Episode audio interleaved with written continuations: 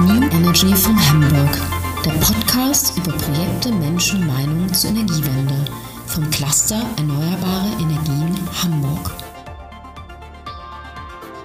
Welcome everyone to our podcast New Energy from Hamburg. We have a little premiere today because it's our first international issue of our podcast. We are welcoming Nigel Holmes from Scotland. He's based in Edinburgh and he is Chief Executive of the Scottish Hydrogen and Fuel Cell Association. He's been working there for a little more than 10 years. His educational background is chemistry and he actually holds a PhD in surface science. He was involved or is involved in the COP26 conference going on in Glasgow right now, and that's why we are talking today. Welcome to you, Nigel. Are you fine? Good afternoon, Astrid. And yes, absolutely. So, you know, you mentioned COP26. I was actually through there yesterday for the opening day, and there was big queues of people going into the display areas and starting to talk to each other. So great to see the level of international interest and international activity that's happening with COP26.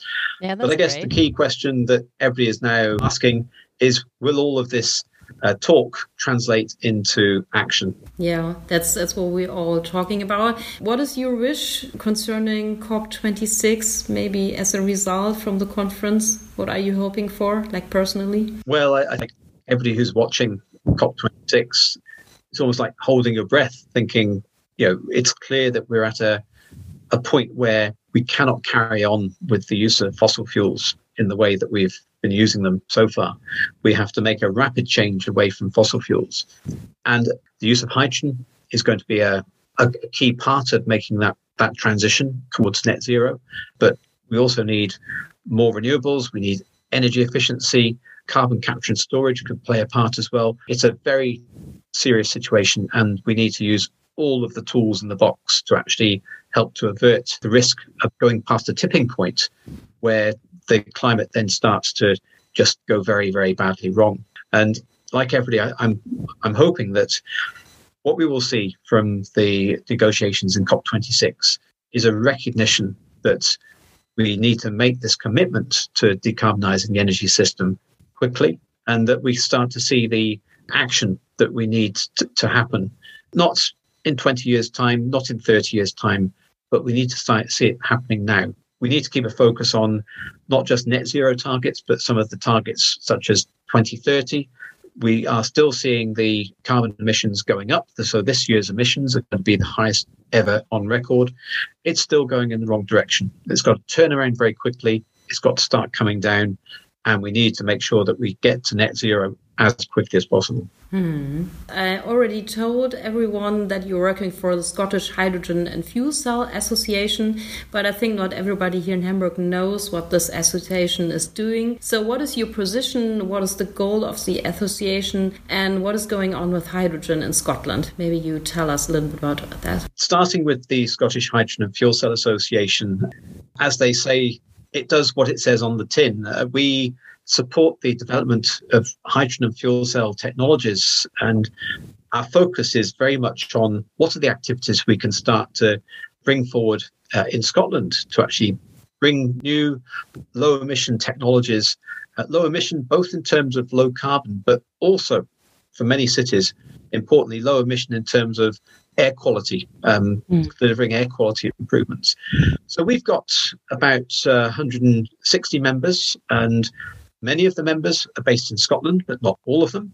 Our members include uh, universities, we have the city authorities, you know, Aberdeen being a great example of a city that's been active in, in hydrogen fuel cells for many years. We have industry members as well, uh, small companies, large companies, corporates. And some of the companies are actually not in Scotland. They, they are based either in the UK or in Europe or more widely. And the reason for that is that there's a lot happening in Scotland, particularly with renewable energy and decarbonisation of the energy system.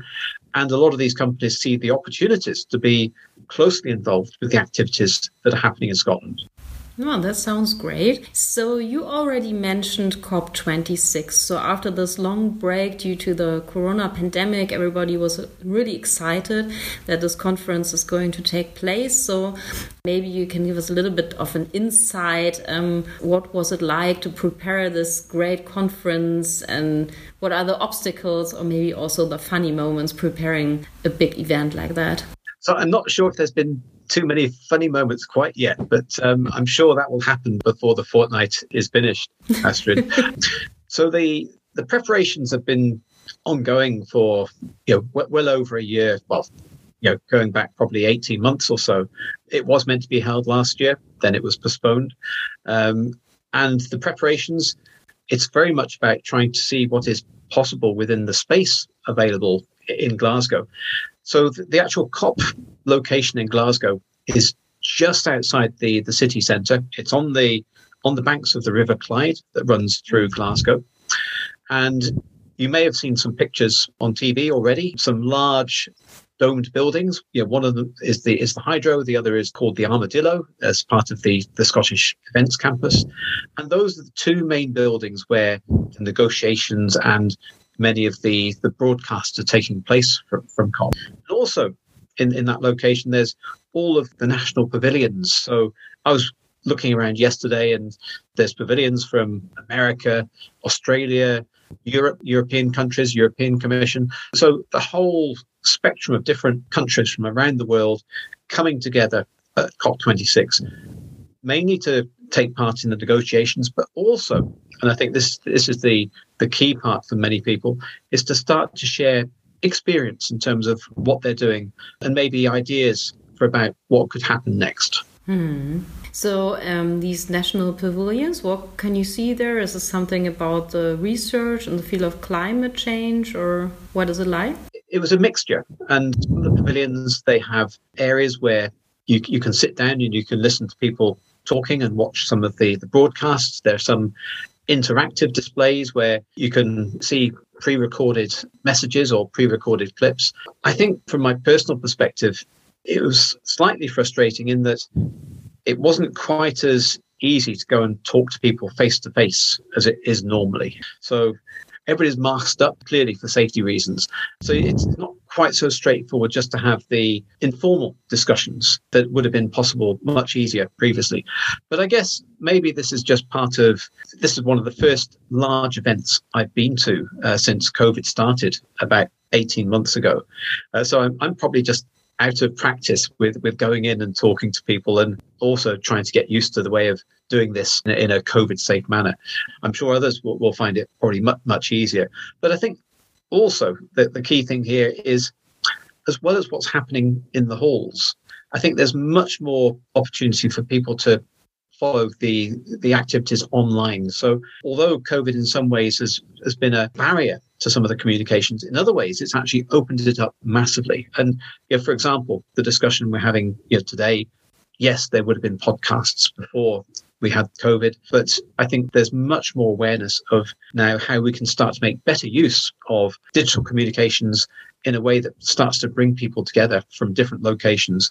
And we can see what we have actually in common as challenges and how we might be able to work on these together to make real progress.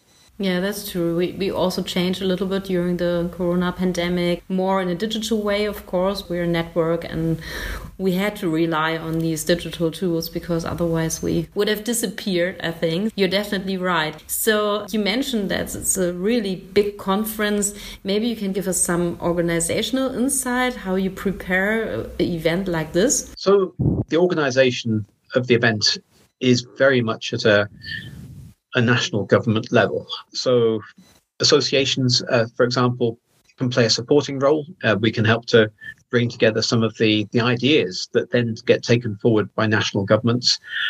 Within the, the UK, the UK government takes the lead on the UK activities. Uh, so, yeah, Scotland, a bit like Hamburg and a bit like other regions in, in Germany is just one of the regions that is taking part as part of the, the national activities. But that's not to say that we don't have a, a key part to play. So it's a bit like talking about hydrogen. You know, people talk about green hydrogen and blue hydrogen. At COP, there, there's a green zone and a blue zone.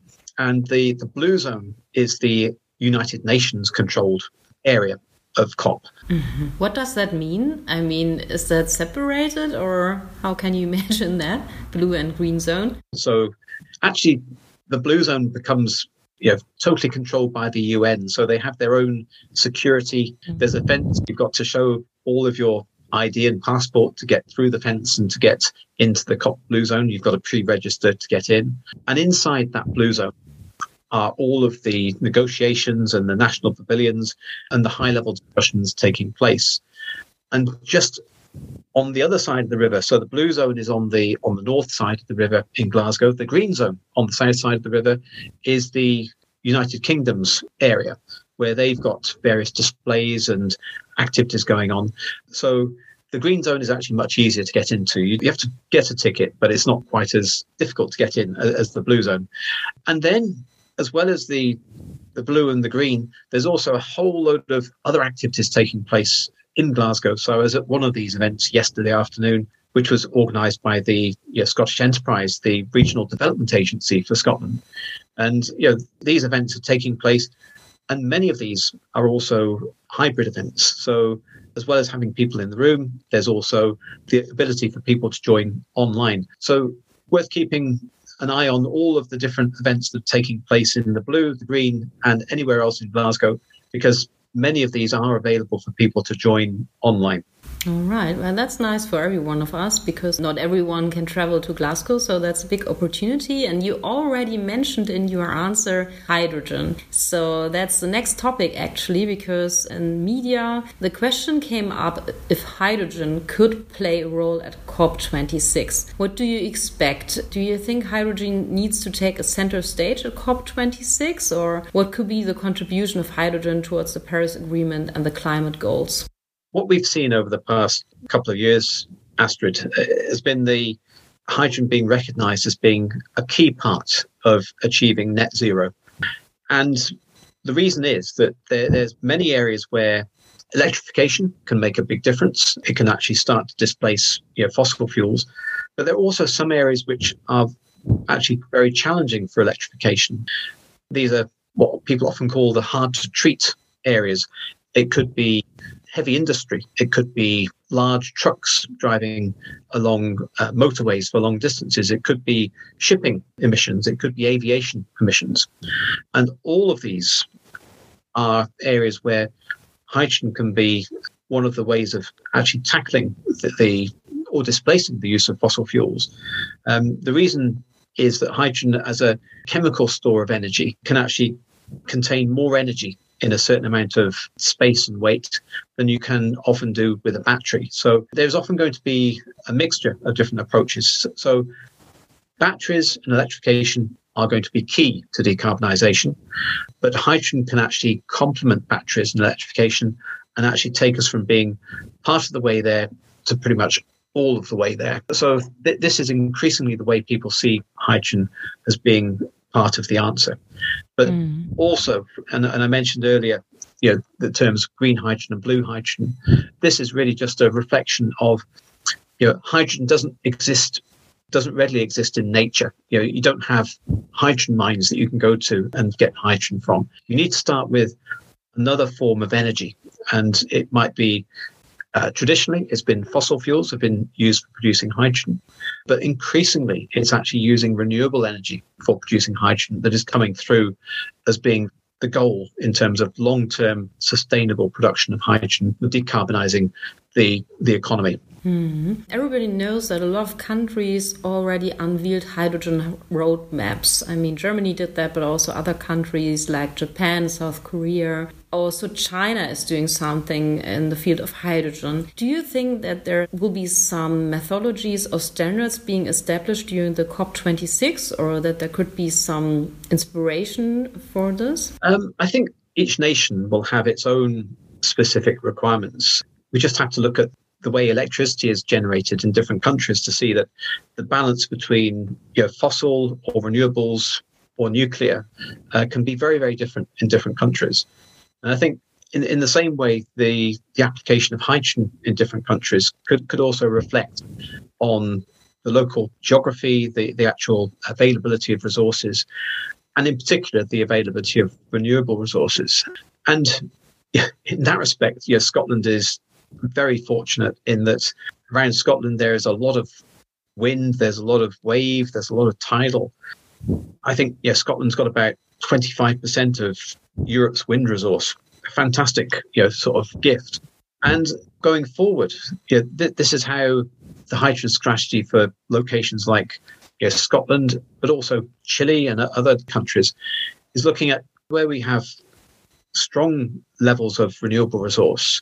How can that resource be be captured and actually then transported as energy to other locations? And again, this is where hydrogen becomes very attractive. So rather than thinking about trying to move energy by very, very long electrical connections, which would may be possible, but it would be very expensive. How, how we can use hydrogen or some of the derivatives of hydrogen, for example, ammonia or methanol or other what people call synfuels or e-fuels, could be produced local to where we have the surplus renewables and then moved to areas where there is the demand for that energy. So it's using using the ability to capture energy, store energy, and move energy that hydrogen and its derivatives have a really important part to play. So part of this is about pure hydrogen and how that might be used in in various applications but another part of the approach is taking just taking more renewable energy and using hydrogen as an intermediate to produce other low carbon forms of energy that can be used in transport, heat, industry, or sometimes actually using it for making power again. So I guess this this is where the use of chemical energy and the use of electrical energy can start to become complementary. Use the two together. All right, you already mentioned field of industries, steel production, things like that, and that's basically the case in Hamburg that we need the green hydrogen for these fields. So, what are the most urgent cases for hydrogen in Scotland? Do you already have some pilot projects or research projects going on in the field of hydrogen? We've been very fortunate in that over the past 10 years, you know, we, we've been working very closely with some of the partners in, in Europe. So, the the fuel cell and hydrogen joint undertaking is one of the European public-private initiatives. A number of programs it's been running, been on decarbonising stationary energy, decarbonising transport, but also starting to create uh, hydrogen valleys, so locations where we can start to build the hydrogen production and the hydrogen demand and the way we actually store some of that energy as well. And the locations where we've actually had very, very you know, long running projects. Aberdeen, so the city of Aberdeen, which has been doing a lot of work on decarbonisation of transport, in particular the bus fleet in Aberdeen, and in Orkney, which is very different. You know, so Orkney, one of the islands to the north of Scotland, uh, not an island, but a group of islands to the north of Scotland, has been doing a lot of work over the past eight years to start to take some of their renewable energy and produce green hydrogen and to use that locally for transport and heat and actually producing electricity at times when, when the renewables aren't so available. So the, these projects, it's very much been about learning by doing, you know, starting to try new approaches. And you know, some of the approaches have worked well, some have been you know, less successful. Learning by doing and actually sharing that experience with, with others. Often this is through, again, through the European programs within the fuel cells and hydrogen joint undertaking, there, there's an activity about sharing the lessons learned between different hydrogen valleys. So um, the Orkney teams are working very closely with people from the Netherlands, in particular the area around Groningen in the North Netherlands, and more recently uh, Mallorca. Some of the projects happening on Mallorca, very much about taking renewable energy. In that case, it's it's solar rather than wind, and turning that uh, into hydrogen, which can be used for you can transport it down uh, the gas pipes that currently are used for natural gas, methane, and displacing that and starting to use hydrogen as a way of storing and moving energy around in Mallorca. So lots of work going on, Astrid, and still a lot more to do. of course. So, maybe one more question. There will be a hydrogen transition summit during the COP26. It's actually a hybrid event, I think. There will be combined key policy, investment, technology, and government stakeholders. So, who will actually attend and what results do we need to expect from this summit? What do you think? And will you also be participating, of course? So, the Hydrogen Summit which takes place on the 11th of November, is indeed a hybrid. So there will be people there in person and I'm getting my ticket. And there will also be a lot of people taking part online. And yeah, that's got a, a great program. It's got uh, topics around transport and hydrogen, production of hydrogen at scale, speakers coming from around the world looking at the program. There's Chile, there's Australia, there's Portugal, all taking part, as well as many speakers from across Europe and from the UK. So that is going to be a really interesting event, so a whole day of activity. And it'll actually be opened by Michael Matheson, who is the, the Cabinet Secretary for Energy and Transport in, in Scotland. But as, as a bonus, uh, Astrid, there's also on the 10th of November, Wednesday, the 10th of November, a hydrogen conference with Scottish Enterprise. So I attended one of their events yesterday, and they have a, a series of these events running throughout COP26 on different themes. Yesterday was on low carbon transport with a focus on heavy vehicles, so trucks, buses. They've got one on low carbon heat and they've got one on hydrogen. So that's the one on the 10th of November. That again is online and you can also find the, the registration online as well. So if, if you're interested, if your listeners are interested in, in what's going on both from a, a Scottish perspective, but also from a, a, wider perspective. There's everything there that you need between those two events on the 10th and the 11th of uh, November. All right, so I will tell my colleagues to participate in these events. Sounds very interesting. So they, I think there will be a lot of interesting events during these two weeks. Sounds great. So uh, many thanks to you, Nigel, to Edinburgh. Have a great time at COP26 and talk to you soon. Bye bye. Astrid, thank you very much indeed. Das war New Energy from Hamburg, der Podcast des Clusters Erneuerbare Energien Hamburg. Sie finden alle Folgen und mehr zu diesen und anderen Themen unter www.eehh.de. Vielen Dank fürs Zuhören.